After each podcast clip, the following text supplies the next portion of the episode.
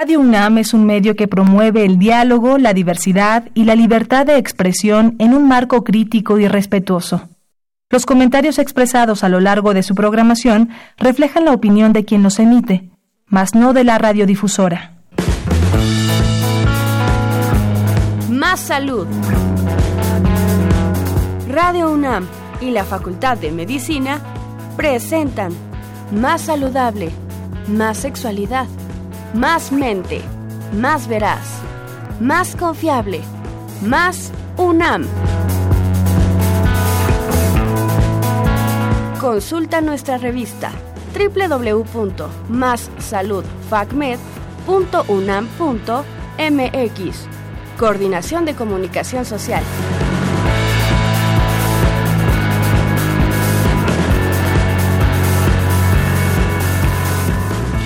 Buenas tardes a toda nuestra querida audiencia de Radio UNAM y de Facebook Live de la Facultad de Medicina.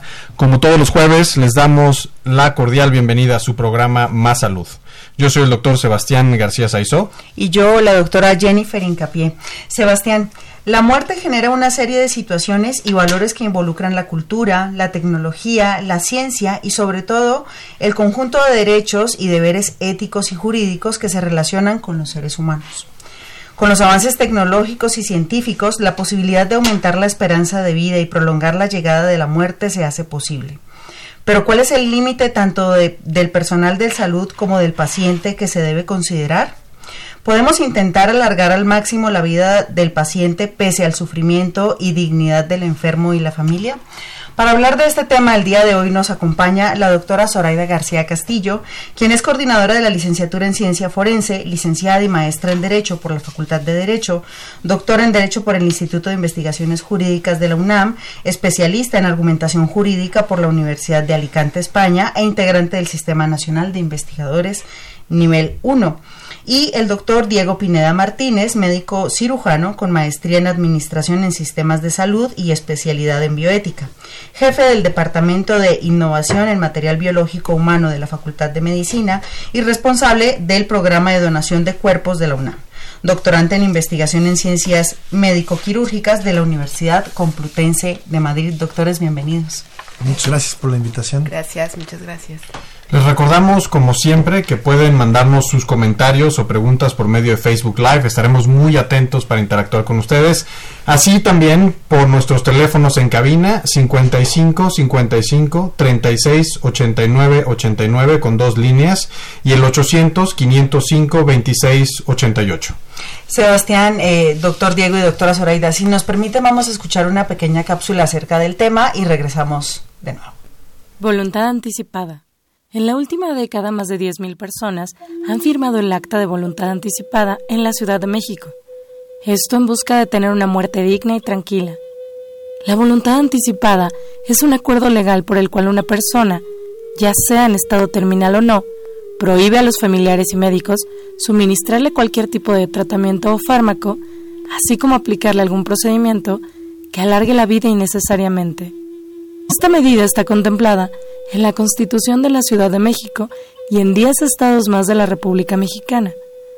Favorece los cuidados paliativos, que son los que buscan aliviar el dolor en los pacientes en estado terminal, para que tengan el derecho de pasar sus últimos días en la comodidad de su casa con sus familiares.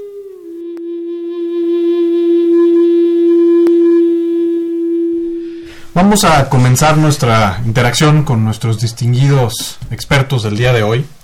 Y, creo que es prudente para iniciar esta conversación definir algunos de los términos que van a estar presentes en, esta, en este programa. ¿Qué es la eutanasia? ¿Qué es el suicidio médicamente asistido? ¿Y qué es la ortotanasia? Si nos pueden aclarar estos términos. Bueno, a mí me parece que que está muy bien que empecemos por, por definir si lo, el tema de esta, de esta conversación tiene que ver con los temas de voluntad anticipada. Eh, mm, creo que la voluntad anticipada es un paso antes de la eutanasia, que es una, eh, una meta que, no, que difícilmente se ha logrado en en el sistema jurídico mexicano, que es eh, posibilitar eh, la muerte, o sea, tener mm, dar los pasos necesarios para provocar la muerte, ya sea eh, por, por supuesto por voluntad de la, de la propia persona y, o con asistencia de alguien más. Que eso es algo que se encuentra prohibido en México. Eh, la otra pregunta era el suicidio asistido, es algo que también está prohibido en México, o sea, eutanasia está prohibida en México. El suicidio, asistido es eh, los actos, consiste en los actos de una tercera persona para ayudar a morir a alguien. Eh, la eutanasia tiene que ver con, uh, con una... con que la persona se encuentre en una situación de enfermedad incurable eh, y que va inminentemente a provocar la muerte. Y el suicidio no necesariamente. Esa es la diferencia, ¿no? Entonces, una persona quisiera morir por cualquier cualquier razón, no necesariamente por una enfermedad, y quien le asista cometería un delito. Y eh, la ortotanasia es un término que se ha usado para eh, significar el buen morir. ¿No? y, ese sí está permitido por las leyes, ¿no? Ese, ese es el que precisamente se quiere propiciar, eh, pues a través de una expresión en voluntad anticipada y que está regulada por nuestras normas federales y, y algunas de nuestras normas locales. Eso significa el, el llevar a los pasos para tener una muerte natural, no es una muerte provocada, sino que es una muerte que ya, eh, no, más bien permite no prolongar eh, situaciones que el paciente ya no quiere o que el enfermo ya no quiere. Doctora Zoraida, y entonces dentro de la ortotanasia podríamos considerar la limitación del esfuerzo terapéutico, por ejemplo. Sí, claro. Eso es precisamente lo que se quiere combatir, es la otra cara, ¿no? De hacer, evitar que haya, eh, pues, estos eh, extremos que, que se suelen, no se suelen aplicar, ¿no? Que podrían aplicarse a lo mejor en un esfuerzo por el médico y quizás un esfuerzo excesivo ante la mirada del paciente que ya no quiere o ya no puede más.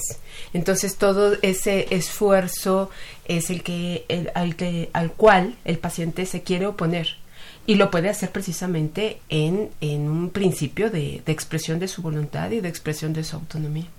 Claro, y, y yo creo que ahí sumaría un poquito a, a, a la ortotanasia, que, que es aquella que nos da la controversia con la eutanasia, ¿no? Porque algo que nos menciona muy importante, una es que debe ser una muerte natural en un enfermo desahuciado, pero sin someterlo a una prolongación de médicamente inútil, conservando su dignidad como persona y respetando su, respetando su derecho a tener una vida de calidad hasta el momento de su muerte.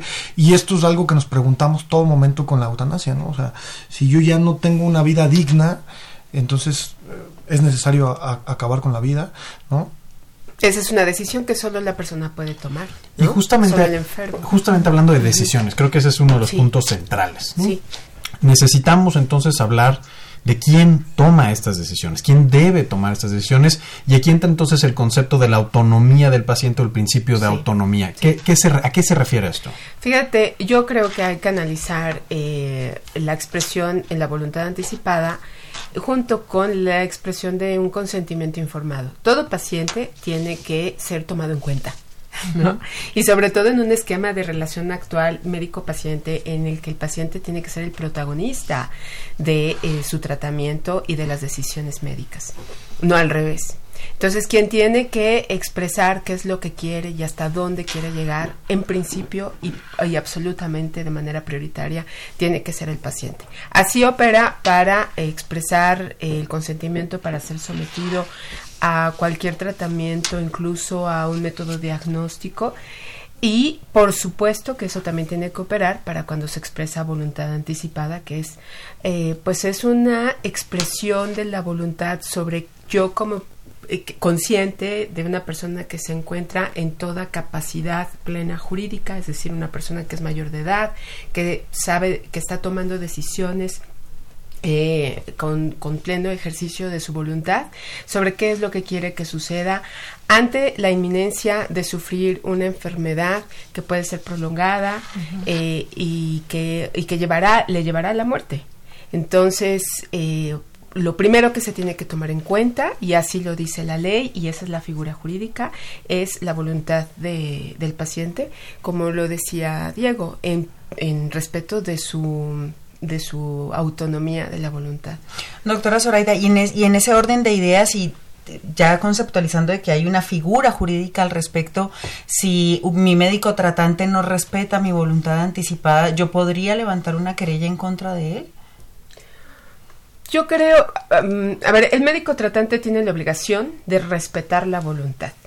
Si él no quiere respetarla, puede eh, expresar su objeción de conciencia y decir yo no, o sea, yo no quiero coparticipar en apoyo de, de la voluntad anticipada. Y la responsabilidad de los servicios de salud es entonces tener a personal médico que sí esté dispuesto a apoyar eh, la ejecución de la voluntad anticipada. Si un médico no lo hiciera, incurre en responsabilidad, en una responsabilidad administrativa si es que es un servidor público o en una responsabilidad penal o civil. Por supuesto que puede eh, haber una, un conflicto jurídico en ese caso.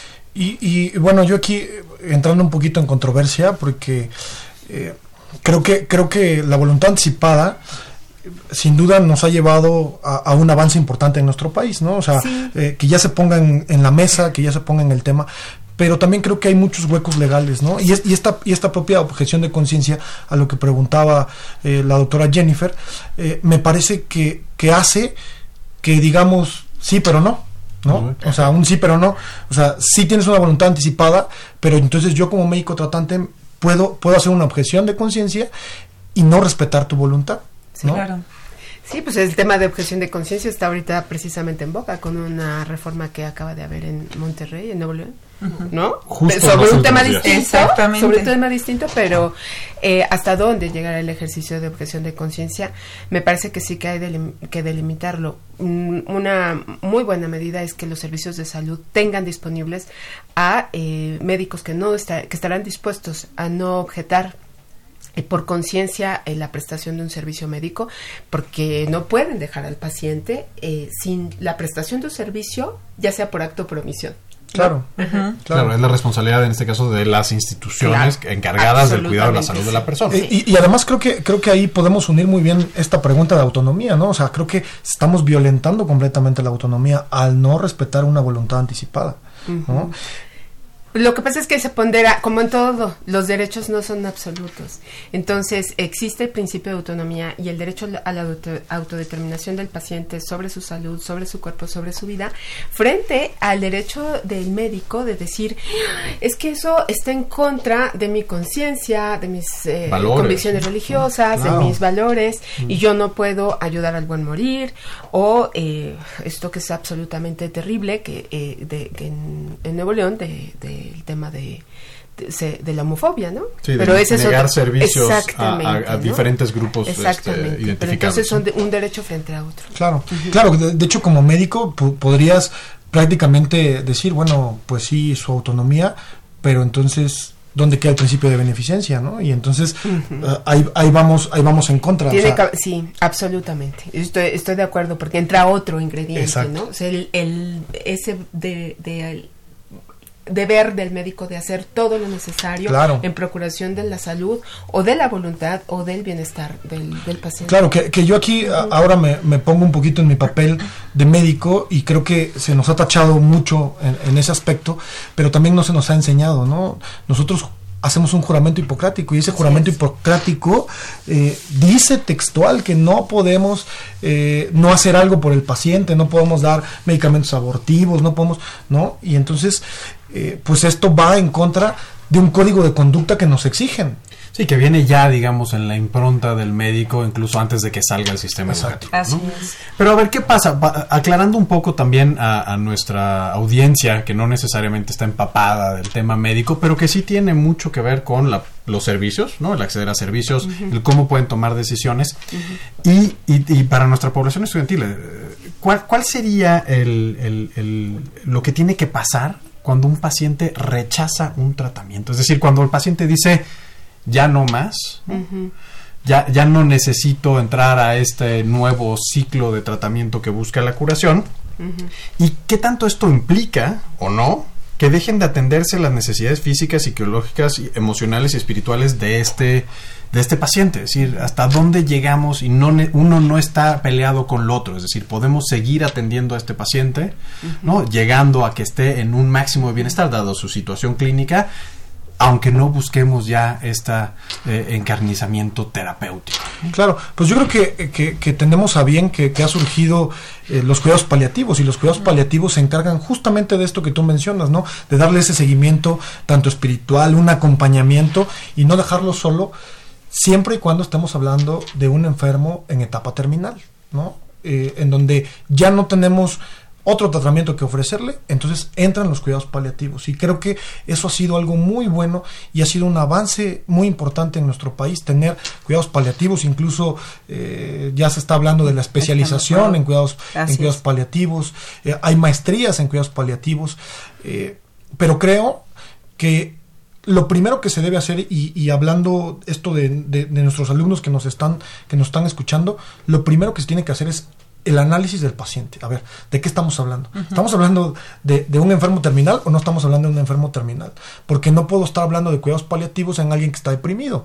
Claro, claro. Y, y, en ese mismo orden de ideas, doctor Diego, ¿cómo podríamos definir los cuidados paliativos? Finalmente nuestra audiencia es muy diversa, tenemos gente, digamos, eh, que, que, acude a la facultad, a las redes sociales de la Facultad de Medicina para entender ciertos conceptos. ¿Qué se entienden por, por cuidados paliativos? Pues bueno, cuidados paliativos son todos aquellos que, que se utilizan en enfermos en estado terminal, en donde no únicamente es eh, paliar el dolor, o sea, en este caso, personas que sufren mucho dolor, hay que hacer tratamientos para que no tengan dolor, pero sobre todo para acompañarlos en ese proceso que están en la última etapa de su vida, acompañarlos y el acompañamiento pues es conocer al paciente porque si el acompañamiento que él eh, requiere es espiritual, pues tenemos que hacer un acompañamiento espiritual. Si el acompañamiento es únicamente eh, familiar, es un tema de, que estén las personas más cercanas, pues hay que hacerlo. Entonces necesitamos conocerlo y necesitamos eh, atacar esa parte, pero en el final de su vida. Doctora Zoraida, perdón. Este, y en este orden de ideas, sé que hace recientemente se, digamos, se formalizó en términos jurídicos el tema de cuidados paliativos en México. Sin embargo, pareciera que no todos los hospitales están preparados para dar este tipo de tratamientos o ofrecer este tipo de servicios. Sería, ¿usted consideraría que se entraría en una irregularidad el hecho de que yo sea un paciente ya terminal y que el hospital me diga, no, no tengo eh, elementos para ofrecerte cuidados paliativos? Pues mira, eh, afortunadamente no es tan reciente. Eh, la reforma a la Ley General de Salud que introdujo los conceptos de cuidados paliativos y su regulación es del 2009. Ya tenemos 10 años que ha dado tiempo suficiente para que el sistema de salud tenga eh, las provisiones. Ahora, de lo que estamos hablando, paradójicamente, eh, estamos hablando en un programa que habla sobre salud y más salud. Ah, hoy estamos hablando de muerte, que es la otra cara, ¿no? Y que, y que no se suele ver ah, como un tema, como un tema eh, cuando se está formando a los médicos, en principio pero es algo que está ahí y que va a llegar. Entonces, em, el preparar no solo al médico, sino al paciente para ver qué es lo que hay una muerte inminente, es precisamente eh, establecer todas estas figuras, no solo jurídicas, sino de hecho, y que son necesarias para la prestación de un buen servicio médico. Em, el hecho de que se haya introducido en el 2009 la regulación de cuidados paliativos en la Ley General de Salud, pues tiene mucho que ver con que en 2008 también se había hecho una reforma en, las, en el Distrito Federal de entonces para crear la ley de voluntad anticipada, que está muy de la mano, ¿no? La figura de la expresión de voluntad anticipada junto con los cuidados paliativos. Eh, y eso significa que se impuso la obligación de todos los servicios federales de salud eh, públicos para prestar, eh, tener la, la, disposición de prestar los cuidados paliativos, que es un gran avance en una sociedad civilizada, ¿no? no Pensar en que no eh, se puede obligar a nadie a, hacer, a tener, primero, a estar en una situación de extremo sufrimiento ante una enfermedad que ya es terminal y que, y que necesariamente está implicando dolor y, y ciertas condiciones.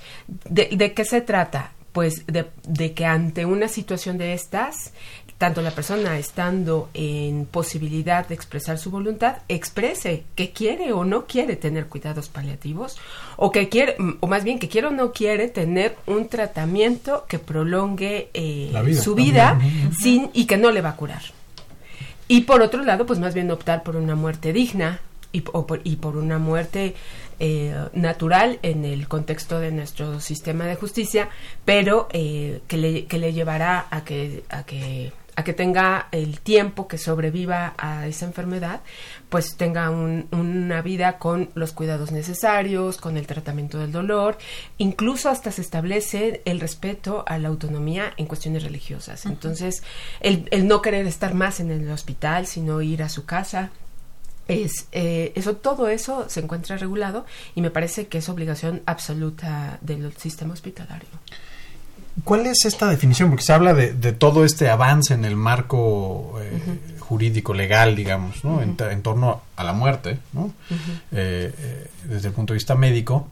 Destaco también, por ejemplo, la creación de la norma oficial mexicana sobre cuidados paliativos ah, en 2014, ¿no? Y después el acuerdo del Consejo de Salud General, en donde ya se vuelve obligatorio para uh -huh. todos los prestadores de servicios el ofertar, el tener oferta de cuidados paliativos a partir de 2014 también. Pero, ¿cuál es esta definición que es clave justamente sobre el enfermo terminal, en estado terminal? ¿Qué, ¿Qué es esta definición que da el marco legal mexicano? Sí, pues a, a, mí me llama mucho la atención porque los abogados, las leyes, se avientan luego unas definiciones que no entiendes por qué y, o qué contexto eh, científico puedan tener. Ahí dice que, eh, bueno, tanto en la Ley General de Salud como en las normas locales de la Ciudad de México se señala que mm, un enfermo terminal es una persona que tiene una expectativa de vida de seis meses. Así y es. yo así me pregunto, pues, ¿por qué seis meses y no siete? Sí, claro, o seis y medio. O seis y medio, ¿no? Sí, Pero eso, esa es la definición legal. Y bueno, por supuesto que, el, que, que sea por una enfermedad que eh, es incurable. Claro. Eso es lo que nos dice la ley. Que, que yo creo que más nos tenemos que basar en la definición de, de, los cuidados paliativos, ¿no? Que, que es un cuidado activo y total de aquellas enfermedades que no responden a un tratamiento curativo ahí es donde van a entrar. Me parece que eso es más objetivo. Claro. Uh -huh. Que claro, que aquí también habría que tener entonces una, una cierta conciencia sobre estas limitantes que tiene nuestro marco jurídico, ¿no? Uh -huh. Y desde el punto de vista de lo que implica la actuación del médico para lograr este bien morir, ¿no? Así este es. y proponer en todo momento, en todo caso a lo mejor una, una modificación, ¿no? Porque limita artificialmente justamente este posible encuentro entre el médico y las necesidades de su paciente ante una enfermedad que Sin es duda. incurable. Sí, sin duda. Así es. Bueno, y quizás retomando un poco el tema de, de las voluntades anticipadas.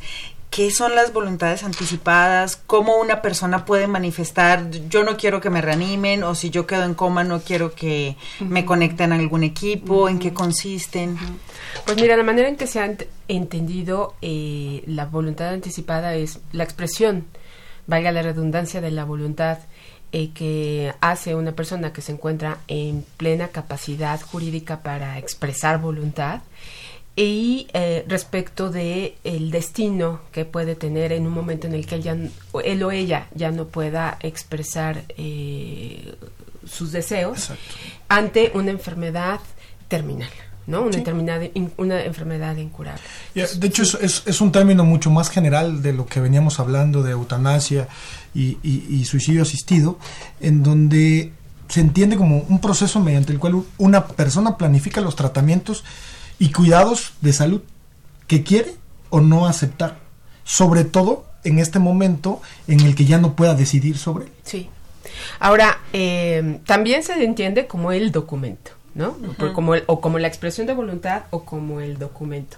Yo prefiero que se entienda como la expresión de voluntad, uh -huh. porque de hecho la ley permite que esa expresión de voluntad pueda otorgarse como se hace un testamento. Es, es muy similar. Vas ante el notario y dices yo quiero eh, expresar mi voluntad anticipada porque ante el, la posibilidad de que yo pueda tener en algún momento o ya sé que la tengo, la uh -huh. enfermedad y que es incurable y, y en algún futuro inminente yo estaré en una situación en la que mi enfermedad eh, me llevará a a, cierto padecimiento ante el cual ya no me quiero someter a un tratamiento prolongador de la vida, o si me quiero someter, eso es lo que tiene que decir. Y de hecho, eh, se señala a una especie de curador, que es un responsable de velar porque la, eh, esa expresión de voluntad se ejecute. Porque habrá un momento en que tú ya no puedes eh, levantar la mano y decir, hey, acuérdense que expresé mi voluntad anticipada y la tienen que respetar. Tiene que haber ese alguien más de tu confianza, que puede ser tu cónyuge, el concubino o concubina, los hijos, los padres, que eh, los tutores, que puedan cuidar y velar porque esa expresión de voluntad se haga. Pero también se puede que igual no lo hiciste y ya estando en el hospital, en una situación eh, eh, de enfermedad en la que ya no puedes ir al notario, se exprese también en un formato que el hospital debe tener expedito para que se llene, igual con testigos, y, eh, y también se ve la posibilidad de quién podría ser esa persona que va a vigilar que se ejecute eh, tu voluntad anticipada. E incluso puede suceder que en la voluntad hay una especie de voluntad subrogada en la que haya un que ya no expreses tú tu voluntad, pero hay la ley prevé la posibilidad de que alguien más la exprese pensando en que tú lo habrías deseado. Eso es algo bastante controversial que la ley prevé en la que eh, pues, se, se, posibilita que esas mismas personas que pueden ser tus padres, tus hijos, ciertos hijos, o sea, los hijos mayores de edad o mayores, eh, o no habiendo los mayores de edad, los mayores de 16, eh, o, los hermanos mayores, también podría suceder, que puedan expresar esa voluntad en lugar tuyo, ¿no? En lugar tuyo pensando en que eso habría querido mi mamá o mi abuelo o etcétera y ellos sí mismos son los responsables de velar que así se ejecute. Que, creo que eso otra vez volvemos a esta controversia legal y a este hueco legal, ¿no? Porque no solo pasa en esto, sino pasa en la donación de órganos, en la donación de cuerpos, ah, en donde en donde al poner esta figura entonces le quitas la autoridad que ya te habían dado, ¿no? Y entonces ahora el concubino, la concubina, los hijos, los niños, pueden decidir acerca de eso, ¿no? eso, eso, claro que es un peligro. Y, y qué bueno que estás tocando ese tema porque precisamente una de las disposiciones que se pueden hacer en voluntad anticipada es la donación que pues en nuestras normas habla de la donación de órganos y tejidos, pero pues yo no dudo que también se pueda en los cuerpos. Por supuesto, sí, yo, yo también creo que, que es un documento que, que, como lo menciona la doctora, pues salió creo que en el 2009, sino el 2009. Sí, 2008 y luego fue reformado en el 2012. La reforma del 2012 fue por, la de la Ciudad de México fue por el tema de que se veía muy engorroso el trámite y había que simplificarlo. Claro, y la, y la donación de cuerpos para nosotros surge en el 2015, ¿no? Entonces, pues es un tema que sin duda se tiene que, tiene que evolucionar. Tiene que evolucionar. Doctora Zoraida, y en este contexto, digamos, de que alguien más pueda tomar una decisión eh, por mí en caso de que yo no pueda, en el caso de las personas que están interdictas, digamos, por demencia senil, ¿se puede también? Sí, también. Eso es muy controversial. Pues sí, porque a ver, cuando una persona es interdicta, o sea, a ver, cuando la ley señala cuándo, tiene que haber una declaración judicial.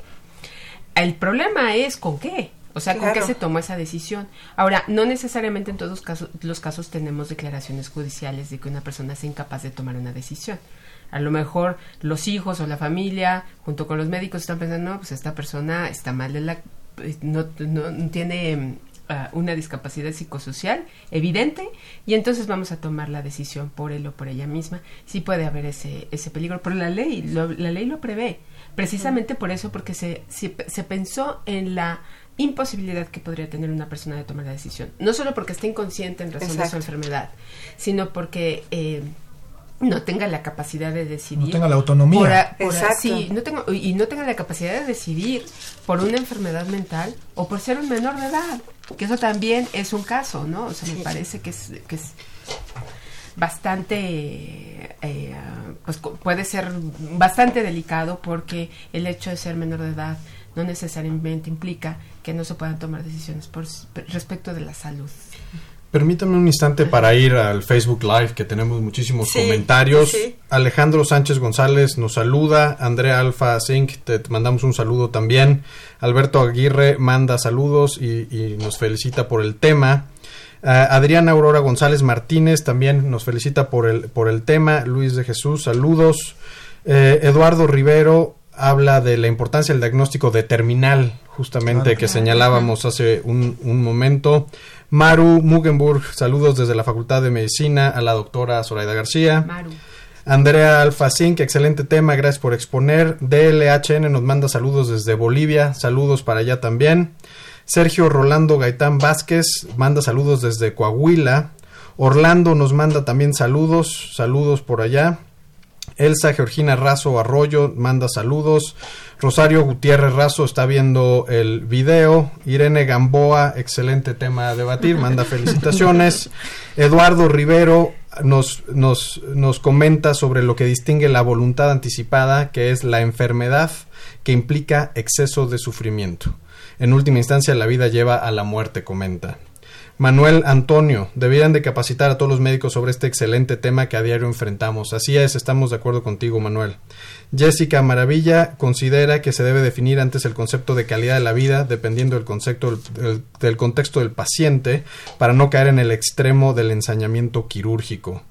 Eh, Carmen Valencia Vivanco, saludos, interesante tema. También nos, nos pregunta sobre los cuidados paliativos y por cuánto tiempo. Nos comenta que en un caso cercano a ella, eh, su mamá estuvo cuatro años mm. en cuidados paliativos eh, eh, y, y, pregunta si esto es, es algo normal. Verónica Telles nos habla de una experiencia también personal. gracias, Verónica. Patti Cantor, saludos desde Puebla. Eduardo Rivero vuelve a comentar sobre la voluntad anticipada que puede chocar con un buen pronóstico dependiendo de la enfermedad y de esta manera prescindir de la posibilidad de existencia de salvar su vida. Pues justamente en el centro de este debate de cuándo es demasiado y cuándo es justificado, ¿no? Pues a mí me parece muy interesante el, el, comentario que se hace sobre la definición de calidad de vida, porque creo que eso solo lo puede definir uno mismo, ¿no? Claro. Que, y precisamente por eso es que tiene que haber ese respeto al principio de la autonomía de la voluntad. ¿Qué, qué, qué, me parece a mí que es calidad de vida? ¿Con qué quiero yo cumplir? Eh, con, con, uh, con, tener qué condiciones en el tiempo que me reste de vida, si soy un enfermo, consciente de que esta enfermedad es incurable y que estoy ya en un momento de enfermedad terminal. Eh, esto, sí. esto es un tema que causa mucha controversia. A mí eh, me gusta mucho esta, esta parte de la calidad de vida uh -huh. porque siempre hemos tomado la vida misma como, como, como lo mayor, lo mayor a defender, ¿no? Y, por ejemplo, Alexis Carrel, eh, un médico que tuvo premio, eh, este, premios por, por, por, sus investigaciones, él decía que, que qué es más importante, eh, la calidad de vida o la vida misma, ¿no? O sea, y, y, ponía como la calidad de vida como algo que está un poco más allá de la vida misma, ¿no? Uh -huh. y, y, este es un tema que da para muchas cosas, ¿no? Por ejemplo, ahora está muy debatido en los trasplantes si, si trasplantar una cara, o sea, si hacer un trasplante de cara que no va a salvar precisamente la vida, pero le va a dar calidad de vida a ese paciente, es más importante. Yo quiero interrumpirles eh, un segundo para recordar a nuestra audiencia y a quienes nos escuchan a través de la AM que tenemos teléfonos en cabina que son el 55 55 36 89 89 y el 800-505-2688. Y para quienes nos escuchan a través del Facebook Live y nos quieren mandar sus preguntas para nuestros interesantísimos ponentes del día de hoy. Si les parece bien, vamos a hacer una pequeña pausa y regresamos con nuestro tema. Muchas gracias.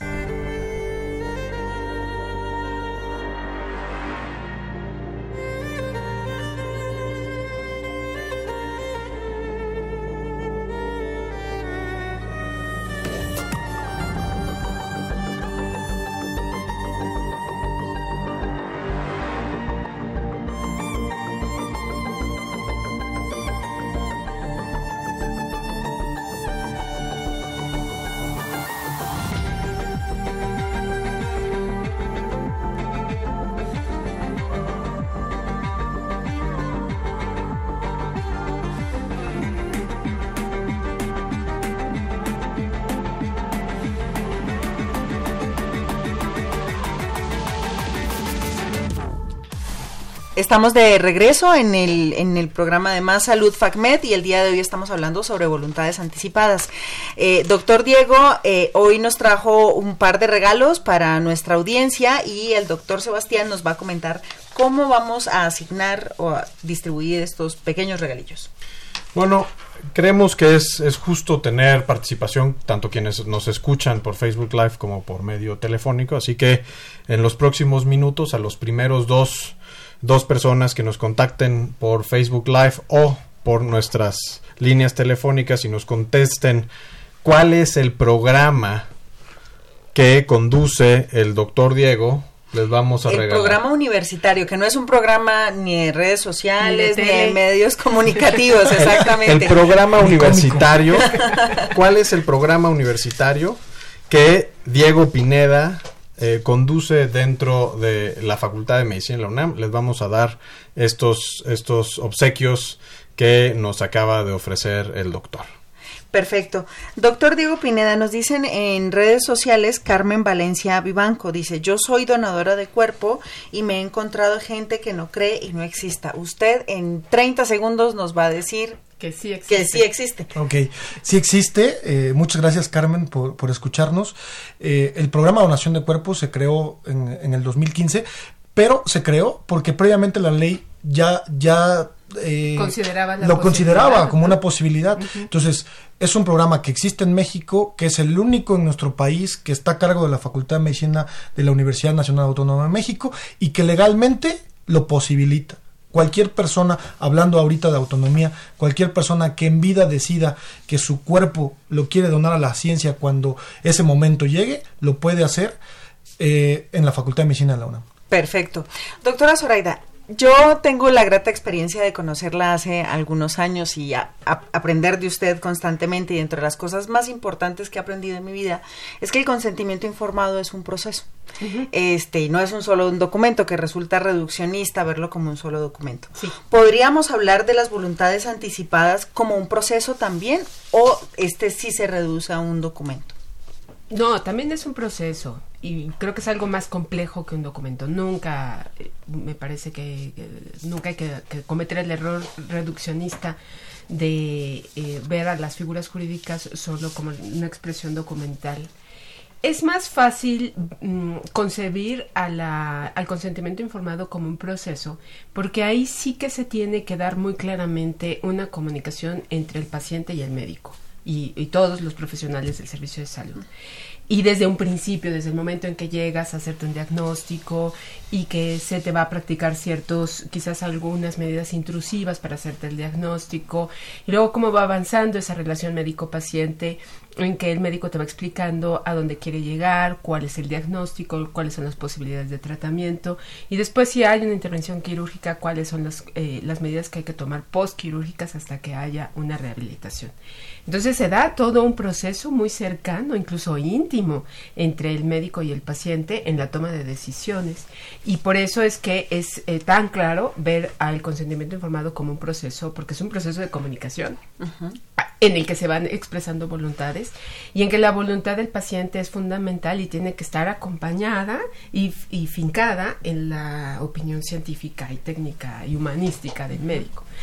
En el tema de la voluntad anticipada, también me parece que tiene que haber información eh, sobre qué pues, sobre qué voy a decidir, ¿no? A lo mejor yo sí pienso que hay un que mi expectativa de vida ante la inminencia de una enfermedad crónica, incurable eh, y que además eh, pues ya es inminente la, la muerte, hay que tener como, como persona ignorante de cuáles son las posibilidades de sobrevida o qué, o qué implican esos tratamientos, pues información. voy a tener dolor, o el hecho de, que, de evitarme el dolor me va a significar que voy a estar inconsciente o semiconsciente eh, que ya no voy a poder eh, caminar, que no voy a poderme desplazar al baño, eh, que no voy a poder, tomar ciertos alimentos, que no, etcétera, ¿no? Entonces, conocer todas esas dimensiones de ese tratamiento en, en, etapa de cuidados paliativos, etcétera, es algo que le tiene que dar los servicios de salud. Entonces, yo creo que sí, también hay un proceso de comunicación sobre las expectativas y sobre esas expectativas es que se tendría que tomar la decisión.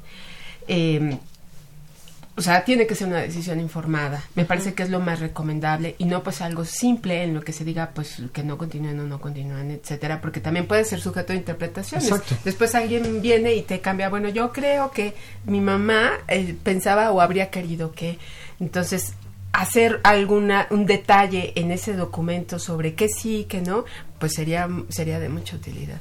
Alejandro Sánchez nos pregunta que entonces es un proceso, no solo es el documento, No pero es se refleja documento. justamente como Sí, estamos señalando es- en este es documento. súper legal. útil que exista el documento, porque de hecho existen tipos penales, tanto en materia federal como local, en la que, por ejemplo, se, se pena el suicidio asistido. Y luego dice el Código Penal local, bueno, si se aplicó y existe un instrumento de voluntad anticipada y se aplicó en cumplimiento de eso, pues no, no, esa es una eximente de responsabilidad. Así que, pues, por supuesto, es importante que exista el, el documento. el documento. Claro de hecho, de sí. hecho, de hecho, el, el término a veces se ha co- confundido y le han llamado testamento vital, ¿no? O sea, Exacto. han, han hecho esta, esta definición que no aplica en nuestro país testamento vital porque al hablar de testamento estás hablando de que hay algo económico ahí y aquí no, no, no hay sí, nada podría económico. confundirse, pero bueno, el, el sentido es esas disposiciones. El testamento en general es pues para tener efectos post-mortem, ¿no? Exacto. Y en este mo- en este caso el de la voluntad anticipada sigues vivo o Claro. viva, pero eh, ya no puedes tomar decisiones. Claro. De acuerdo. Y a ver, ¿cuáles son estos límites éticos y jurídicos que se tienen con este documento? Que se señalaba mucho, es decir, a ver, hablábamos incluso de qué pasa si alguien se opone eh, a este documento después, ¿no? Es decir, un familiar que dice no, este, no es válido. ¿Qué, qué ocurre en esos? ¿Cuáles son estas implicaciones éticas y jurídicas que sí existen en el momento de los momentos, digamos, en los momentos finales de una persona? Claro. Pues mira, yo te puedo decir desde el punto de vista ético y, y la doctora desde el punto de vista jurídico, ¿no? Pero desde el punto de vista ético, pues por supuesto estamos violando la autonomía, la beneficencia, es decir, no estamos respetando lo que la persona en vida quiso hacer y lo expresó de diferentes maneras, porque estamos hablando de un documento que está expresado ante un notario público, ¿no? Claro. No, no es, no es cualquier documento. Bueno, que, que, que no necesariamente tiene que ser ante notario público, porque en el hospital hay ese documento que también se puede firmar. Entonces, de, de primera instancia estamos violándolo, ¿no? Y, y, y al violar, el principal principio que, que vamos a violar es el de autonomía de la persona que en vida lo hizo y tal vez él dijo que, que yo creo que aquí es donde más se ataca, porque en este documento, como bien lo decía la doctora, yo puedo decidir qué órganos donar, ¿no? Y luego la familia resulta que dice que siempre no a la donación, pues estoy atentando completamente contra su autonomía. Que esto lo vemos todos los días, Todos es decir, los días. ¿no? hace unos programas justamente hablábamos de la donación, ¿no? Y hablábamos cómo esto todavía representa una barrera importantísima a pesar de la voluntad expresa del paciente Claro. antes de fallecer, ¿no? Y, y lo que representa jurídicamente, yo creo que se presta mucho a interpretación todavía, aunque pueda haber consecuencias. Y aquí la doctora Sí. nos lo expresará. Pues mira, estoy absolutamente de acuerdo contigo desde el, el análisis ético y bioético, pero en lo jurídico, mm, pongámonos en este símil. Cuando alguien dicta un testamento, se suele, eh, se suele Impugnar, objetar. ¿no? Sí. ¿Se suele objetar? En algunos casos sí. Sí. Pues sí, sí, mucho, claro. muchísimo, muchísimo. Hay mucha gente que dice, no, no, no, mi, mi abuelo ya le No fallaba sabía lo que decía. y no sabía lo que decía y entonces lo impugnan porque es nulo, porque cuando él expresó su voluntad eh, era incapaz de hacerlo. Entonces, claro que se puede hacer, sí, sí se podría hacer, eh, jurídicamente hablando, eh, para oponerse sobre esas disposiciones, no importa incluso que haya sido ante notario, porque fíjate, la, la expresión de voluntad ante hospital mm, para formalizarse, después de que se haya eh, eh, expresado, ese documento tiene que ser llevado y depositado en unas comisiones de éticas que tienen que existir para este caso en los hospitales. Entonces, e- esa es la formalización. Eh, pero esa posibilidad o esa ventana que se abre en las normas de que exista esta expresión subrogada de la voluntad pues me parece que abre la ventanita para que alguien pueda levantar la mano de los familiares cercanos y decir esto sí, esto no. Claro. En principio, yo sí me apegaría a un marco jurídico que nos dice el principio de eh, respeto a la voluntad se tiene que, que- que respetar y yo creo que hay muchos elementos para abogar por, eh, por defender su validez. Claro. Yo, yo rápidamente, porque se me viene ahora a la mente algo que, que muchos de los donadores de cuerpos que llegan a la facultad no lo expresan. Si me voy al sentido práctico de esto es, jurídicamente yo tengo un documento en el que puedo ganar. Pero cuando estamos hablando de estos temas de donación de órganos de voluntades anticipadas, estamos hablando de tiempo. Es un tiempo muy corto en el que yo puedo decidir. Entonces, lo que yo les, lo que yo, lo que yo les digo es, ok, yo tengo un documento que puedo ganar. Me voy a juicio, y en lo que yo me voy a juicio, los órganos o el cuerpo ya echó a perder, ¿no? Eh, lo que tenía que decidir ya no se puede. Entonces, aunque legalmente lo gane, aunque legalmente lo gane, ¿para qué lo voy a ganar ya? ¿No? Claro, claro, claro. y Tienen un tiempo de vida los órganos, Claro. de vida útil para el trasplante. Que, que creo que Y el, y el cadáver, pues tiene que ser tratado para su conservación y la utilización académica. y e- ese es el punto álgido Sí. en estos temas, que estamos hablando de una temporalidad para tomar decisiones. Muy Sí. corto, claro. Sí, yo quisiera pre- preguntarles algo que me parece que, que puede tener como, como cierta relevancia. Cuando hablamos de las voluntades anticipadas, yo puedo incluir, además de la, de la limitación del esfuerzo terapéutico o de las no medidas, digamos, extraordinarias para prolongar mi vida, podría incluir allí la donación de mis órganos, la donación de mi cuerpo o de mis tejidos, eh, o esto tendría alguna limitación jurídica de orden jurídico? No, Ninguna. la ley es expresa, dice que eso, o sea, eso es materia de disposición en voluntad anticipada. Sí. La donación de... El que va a ocurrir con, con mi el cuerpo, posterior a la muerte. Sí, Claro. sí, sí, sí. Lo que no está dispuesto expresamente es sobre el cuerpo completo. Sí, exacto. Ajá. Que, que vuelvo Pero a... tiene que haber una interpretación sistemática en las normas para admitir que sí. Exacto. Diego, hay, hay este tema, ¿no? Lo hemos tocado, ¿no? Lo que implica obstinación terapéutica, ¿no? Este, nos preguntan muchos alumnos en la facultad, ¿no? ¿Qué es la obstinación terapéutica? Porque lo señalabas tú muy bien hace un momento. Nos enseñan, ¿no? A tener esta batalla hasta el final contra la muerte. la Muerte. muerte a como dé lugar, ¿no? Eso, a eso nos enseña, juramos, ¿no? Al final de nuestro entrenamiento profesional lo juramos, el juramento hipocrático trae esto. Y todos los dioses. Exacto. Entonces, ¿qué, ¿qué implica esta obstinación terapéutica? ¿no? ¿Y cómo podemos identificarla como médicos para no caer en Claro. esto? Mira, yo creo que, que es una línea muy, muy delgada. En esa obstinación de luchar contra la muerte, eh, la obstinación es cuando yo sé que ese paciente no tiene otra salida, es decir, yo le voy a hacer RCP y lo voy a sacar de un paro, aunque sé que su condición de vida no va a cambiar, sus posibilidades de vida no van a cambiar, y yo me obstino en seguirlo y seguirlo por algo personal. Estoy afectando ahí a una a otra persona. ¿Por qué? Porque le estoy dañando su calidad de vida. Esa persona no va a tener calidad de vida, esa persona no va a tener mayores posibilidades. Y entonces, encontrar esa línea entre dónde detenerme y dónde, y dónde parar es muy difícil desde el punto de vista médico porque no nos han enseñado eso, no nos han enseñado Por párate. supuesto, exacto. Sí, es que sabes qué? que yo creo que es difícil de enseñar en lo teórico y más bien se va a ver en lo práctico. Seguramente eh, nosotros tendremos algunos ejemplos y estos estudiantes que pronto estarán en la clínica haciendo, eh, estudiando y haciendo práctica y después estarán ya trabajando con el título de médicos, van a verlo, se van a dar cuenta. O sea, a mí, yo recuerdo un caso cercano de una querida familiar mía que era ya muy viejecita, estaba hospitalizada, sea, ya era muy, muy viejecita y tenía todas las enfermedades. Pero por estar, eh, ya tenía cierto grado de disnutrición, etcétera, y haber estado tanto tiempo en cama, con todos los eh, tratamientos para que las, la sobrevida, eh, pues se gangrena y deciden los médicos que la van a amputar las piernas. ¿Tiene sentido? O sea, e- e- eso tiene sentido. Una persona que ya se está muriendo por todos los demás factores Claro. y, y, y además hay que amputarle las piernas.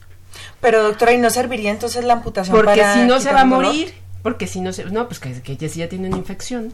Claro, pero la gangrena eh, produce un ¿verdad? dolor Claro. incontrolable. A, a ver, eh, eh, ese es un problema, ese es un dilema. Claro. Está tu dilema. Es bioético, ¿no? Pero es eso, son los dilemas prácticos a los que se va a enfrentar un médico. Por supuesto. Y que va a tener que resolverse, ¿qué hago? O sea, imagínate que sí, que la amputan. De todas maneras, ¿cuánto tiempo de vida le queda a esa persona? Muy poco, porque tiene todas las enfermedades del mundo y está así, colgada de un hilito. Pero además le vamos a amputar porque también, porque se nos puede morir por eso, cuando ya se está muriendo por todo lo demás. Eso me parece que es obstinación. Claro. Eh, ¿no? Terapéutica. En- en- es- es- exactamente. Y eso solo lo puede ver, no se lo podemos enseñar en la teoría, no, más bien ustedes médicos no se lo pueden enseñar a los médicos en la teoría, pero, en la práctica. pero ahí, ahí lo van a ver. De hecho, de hecho se me viene a mí un, un ejemplo claro, ¿eh? o sea, un ejemplo claro que nos pasa todos los días en los hospitales es te cae un paciente en paro y llevas hora y media tratándolo de reanimar, le das aminas, le lo intubas, o sea, lo tienes ahí y si después de hora y media lo logras sacar, eso sería una desgracia para el paciente. O sea, realmente eso sería una desgracia para el paciente. Pero uno se obstina y dice, no, a mí no se me va a morir. O a en mi guardia no. En mi guardia no va a pasar. Exacto. Entonces, es una línea muy delgada en la educación en donde uno puede caer en esta obstinación por algo personal, ¿no? Por esta parte de culpa de a mí no se me va a ir, de a mí no, ¿sí? O sobreponer tu ética profesional a la voluntad. Más bien, más bien yo creo que sobreponer tus intereses como médico, de a mí no se me va a morir, contra los intereses de un paciente que le vas a provocar dolor y que le vas a y, y que no tiene mayor Y, y opción. fíjate, en ambos casos el paciente ya no puede decidir, por una razón o por otra. Entonces creo que se justifica muy bien que haya esa decisión subrogada eh, de, por parte del familiar, que la ley dispone que puede hacerlo. Y en el caso de que yo, por ejemplo, tengo un accidente en un, en un coche, quedo inconsciente, yo ya había manifestado mi voluntad anticipada, llego al hospital, pero el médico de la sala de emergencias no conoce mi voluntad este, y pone todo su esfuerzo en recuperarme. Allí habría alguna querella. No, porque seguramente habrá un familiar, o sea, hay que, hay que decirle a los demás, ¿eh? como cuando dictas un testamento hay que anunciar, hey, tengo un testamento, sépanlo, para que Ya cuando yo muera, así, claro, No les va a eso, se tiene, eso se tiene que saber, ¿eh? y es más, hasta se tiene que comunicar, y el curador, el tutor, tú que tienes un hijo menor, todo eso hay que comunicárselo a quien ya lo estás designando, lo mismo la voluntad anticipada, Claro. porque llegará aquel y dice, hey, aquí hay un documento. Yo- ¿Qué pasa? Yo, yo quería profundizar, porque algo que, que nos enfocamos muchísimo siempre al adulto, nos vamos al adulto mayor, en donde, digamos, es más fácil concebir lo- esto, ¿no? Nos pasa con cuidados paliativos, por ejemplo, ¿no? Los cuidados paliativos en enfermedades crónicas, ¿no? En adultos, en adultos mayores. Pero ¿qué pasa con los niños? Sí, Porque sí, aquí es otro campo durísimo que Complejo, tenemos, además. muy complejo, en donde además tenemos muchos espacios legales, muchos espacios de conciencia y de además de este entendimiento social al respecto. ¿Qué pasa en el caso de los niños que enfrentan enfermedades terminales? ¿Cómo se pueden tomar estas decisiones este, y los procedimientos incluso legales para hacerlo? Pues lo tienen que hacer los tutores, Claro. los padres, los tutores, los que ejerzan la patria potestad, necesariamente. Y a falta de estos, pues se dispone que incluso los hermanos, los hermanos mayores. Eh, y a falta de quien sea, pues, pues, es el mismo eh, estado. Hay un, hay, hay también disposiciones tanto para consentimiento informado como para voluntad de que lo puede tomar el hospital o el personal de salud que está en el momento de emergencia y que nadie más que consienta para tomar una decisión urgente. Eh, eh, así sucede. Pero sí puede haber casos en los que eh, los padres o los tutores estén tomando una decisión que pareciera que fuese injusta, inhumana, etcétera, etcétera, y pues as- así es. ¿Y el procedimiento sería el mismo? Es decir, eh, tendría que ser un documento notariado, porque es una voluntad, digamos, este... Pueden ser ambas. O sea, se suele, bueno, a ver, yo estaría muy interesante saber qué tanto existe en los archivos, en el Archivo General de Notarías, eh, voluntades anticipadas registradas.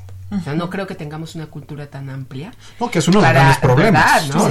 Más, más- ¿no? más bien como, como la voluntad anticipada se puede hacer ante notario y se puede hacer en el documento que emite la Secretaría de Salud que está en los hospitales, yo creo que la mayoría lo hace ahí. Sí, Y sí también es- nos lleva- Si es que lo hace. Claro, y también nos lleva un desconocimiento Sí, sobre la voluntad anticipada de quién lo puede hacer. O sea, pareciera que solamente un enfermo terminal o alguien que está en el hospital lo puede hacer, cuando yo lo puedo hacer en cualquier momento, ¿no? Puedo ir al notario en cualquier momento, sí. estando sano. A ver, nosotros estamos hablando de la voluntad anticipada y de lo importante que es. ¿Tenemos nuestra voluntad anticipada dictada? Yo ya doné mi cuerpo. Yo también, yo también. no, es, Yo también. verdad es que sí. Ese es- ese- a ver, es- y estos son otros los temas que no hemos tocado al fondo. ¿Cómo está la cultura, justamente, Exacto. de la toma de decisiones sobre la vida y la muerte en nuestro país, que es uno de los grandes temas de fondo. Es decir, tiene que ver con por qué no tenemos tanta donación de órganos, tiene que ver por qué no donamos eh, suficientes cuerpos al programa de donación de cuerpos, o por qué tenemos todavía estos eh, grandes casos ¿no? de obstinación terapéutica, ¿no? Claro. en donde el paciente este, ya no está ni tomado en cuenta. ¿no? Claro. Entonces, Claro. este, ¿qué, qué opinan Sí. sobre esta cultura en nuestro país? Pues Yo- yo- bueno, adelante, adelante. Yo creo que hay que desmitificar algunas cuestiones y eh, o sea, el- la, la culturización tiene que implicar eh, una explicación amplia de qué es la figura jurídica, qué es lo que implica, y qué es lo que puede suceder, cuáles son las ventajas de disponer en voluntad anticipada y de disponer no nada más que no vas a eh, someterte o si quieres someterte a, a cierto tratamiento que prolongue tu vida, sino también que puede nacer con tu cuerpo o con tus órganos. Eso me parece que, que hay que, mm, que, estable- que, que difundirlo. Como en alguna ocasión seguramente se difundió la ventaja de dictar un testamento y de todo lo que le, eh, se evita en dificultades jurídicas con eso. Eh, y, lo, y lo que ha sucedido ya por varios años en el tema de la donación de órganos. Eh, hubo una campaña enorme hace unos 20 años para comenzar a, a difundir La conciencia. la conciencia de la donación de órganos, pero después hubo mucha gente que se retractaba de, de- de portar. Yo portaba unas tarjetitas que te daban Yo Me me acuerdo de las soy- tarjetas, sí, yo tenía mi tarjeta de donador. Por si te pues, sucede un accidente, te mueres en media Claro. hora, eh, pues que te, que ya, ya saben aquí que junto con mi credencial van a encontrar mi, mi tarjeta de donadora. Y se empezó a difundir el eh, por ahí que, que, que era peligroso porque sin tener la, el dictamen de muerte cerebral o un dictamen, con, con un dictamen precipitado ya te estaban extrayendo órganos Claro. antes de que verdaderamente estuvieras en- en muerte. Entonces ya todo el mundo empezó a tener miedo y ¡fum! hubo una baja de, de disposiciones de órganos. Entonces hay, hay eh, ciertos mitos que después Claro. impiden que esto vaya ocurriendo. Yo creo que lo mismo hay que hacer con voluntad anticipada. Eh, Difundir las ventajas eh, o la conveniencia, sobre todo si alguien ve o sabe que tiene que va a tener una muerte inminente porque ya está padeciendo una enfermedad que puede ser que es crónica e incurable. Yo, yo me voy a ir a, a- a experiencias personales que hemos tenido en el programa de donación. Creo que hay que tocar un punto fundamental. Nos podemos complicar en este tema en la parte jurídica, en la parte social, en la parte... Y esto es un problema de comunicación. O sea, es una simple comunicación. Yo les puedo decir que en la experiencia que tenemos en el programa de donación hemos tenido el 100% de caso de éxitos porque casi obligamos a los donantes y a quien viene a firmar con nosotros a que por favor se lo comunique a la familia. Es muy diferente cuando tú te enteras que hay un documento de voluntad anticipada y no lo sabías, a que sí, a que sí lo sepas, aquí hay una tarjeta de donación de órganos que tú no sabías que existía, que estaba ya en el registro. Cuando tú lo sabes, yo creo que la cultura del mexicano, hemos también, hemos hecho este mito de que el mexicano no tiene una cultura de donación, por supuesto que la tiene, pero tiene que, que saber lo que quiere su familiar. Y entonces nos hemos dado cuenta que cuando tú sabes qué es lo que quiere, te niegas, al principio te niegas, pero terminas aceptándolo. Completamente de acuerdo, ¿no? completamente. Terminas aceptándolo y entonces, pues si dijo que, que las cenizas se tiraran al mar, las tiran. Si dijo que le llevaran mariachi, lo llevan. Entonces, con nosotros, una parte del éxito es que lo hemos hecho de manera muy personal, ¿no? Y prácticamente la familia tiene que estar en contacto, tiene que saber. Ponemos dos responsabilidades. Nuestra responsabilidad es cumplir tu voluntad, tu responsabilidad es hacérselo saber a todos. Creo, creo que nos estamos quedando sin tiempo, pero es muy importante eh, felicitar y comunicar ahorita a quienes se ganaron estos kits de regalo que el doctor Diego nos ofreció en el programa. Selene Castillo R, Carmen Valencia Vivanco, Irene Gamboa y de Alba Monse. Muchas felicidades, ustedes se van a ganar eh, estos kits. Nos vamos a poner en contacto con ustedes para hacérselos llegar en, en la brevedad. Así es. Pues yo quisiera solo preguntar una cosa pequeña, doctora Zoraida, antes de irnos ya para hacer el cierre de nuestro programa, ¿cuáles son los estados que cuentan con este tipo de regulación? Mira, hay disposición a nivel federal en la Ley General de Salud porque eh, se reguló a la vez que se reguló el tema de cuidados paliativos. En 2008 lo estábamos, eh, se estaba introduciendo en la Ciudad de México y ah, según mi recuento, estamos en 16 estados. Ok. Eso significa pues que estamos bastante bien, pero tampoco, o sea, todo depende, ¿verdad? O bastante bien o bastante mal. No, todo pero yo plenitud. creo que hay que hay que ir hay que ir avanzando Así hacia otras expectativas, no solo voluntad anticipada, porque no eugenesia. Sí, yo, claro yo que siempre sí. lo he sostenido. Así es. Bueno, pues estimado doctor Diego, doctora Zoraida, hemos llegado al final de nuestro programa. Queremos agradecerle su participación, su, el responder a nuestras preguntas recurrentes y a nuestros radioescuchas, a quienes nos siguen a través de redes sociales, por acompañarnos el día de hoy. Muchas gracias, doctor Diego Pineda, doctora Zoraida. Gracias ustedes por la invitación. No se pierda nuestro siguiente programa en donde vamos a hablar cómo llegamos a un lugar llamado enfermedad. Muchas gracias nuevamente por acompañarnos en este su programa Más Salud FACMED. Somos la doctora Jennifer Incapié. Y el doctor Sebastián García Saizó. Nos vemos el próximo jueves. Esta fue una coproducción de la Facultad de Medicina y Radio UNAM. A nombre del doctor Germán Fajardo Dolci, director de la Facultad de Medicina, la doctora Irene Durante Montiel, secretaria general, la licenciada Karen Corona Menes, coordinadora de comunicación social, Pamela Gómez Velázquez, responsable de comunicación audiovisual, la licenciada Erika Alamilla Santos en la producción, la licenciada Andrea Candy Uribe, voz en las cápsulas, la licenciada Senyasi Morales Estrada en Facebook Live, Socorro Montes en los controles. Gracias y excelente tarde a todos ustedes. Radio UNAM y la Facultad de Medicina presentaron Más Salud. Consulta nuestra revista www.massaludfacmed.unam.mx. Coordinación de Comunicación Social. Más UNAM.